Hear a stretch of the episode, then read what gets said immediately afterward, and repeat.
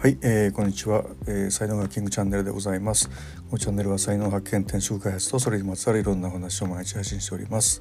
パーソナリティは日本才能学研究所所長ラジオネームキングがお届けしております。はい皆さん昨日ねテレビ見ましたかね？サッカー。いやドイツにね、えー、勝ちました。おめでとうございます。パチパチパチパチパチパチパチパチ。いやもう今日のテーマですね。本当あの正直勝てると思ってましたっていうねことなんですけども僕はもう正直あの勝てるとはね全く思ってなかったですよね。なんかやっぱりねドイツとかあのブラジルとかアルゼンチンとかねこう強豪国ってやっぱあるじゃないですか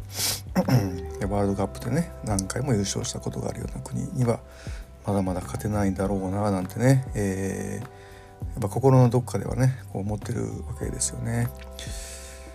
まあでもねあのインタビュー選手のインタビューを聞いてると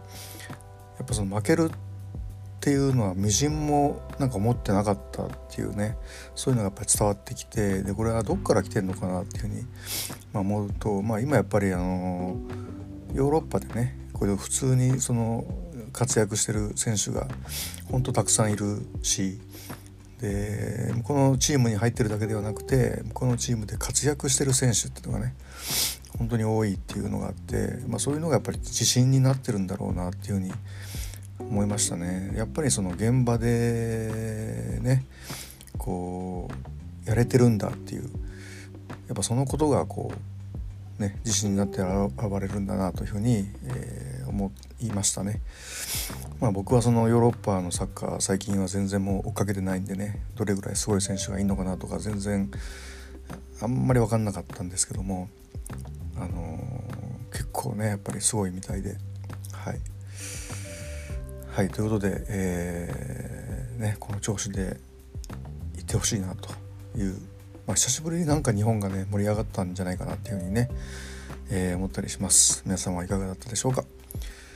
はいでは今日はこれぐらいにしておきます。最後までお聴きいただきありがとうございました、えー、いいねフォローコメントレターメッセージなどいただけますと大変励みになりますのでよろしくお願いいたします。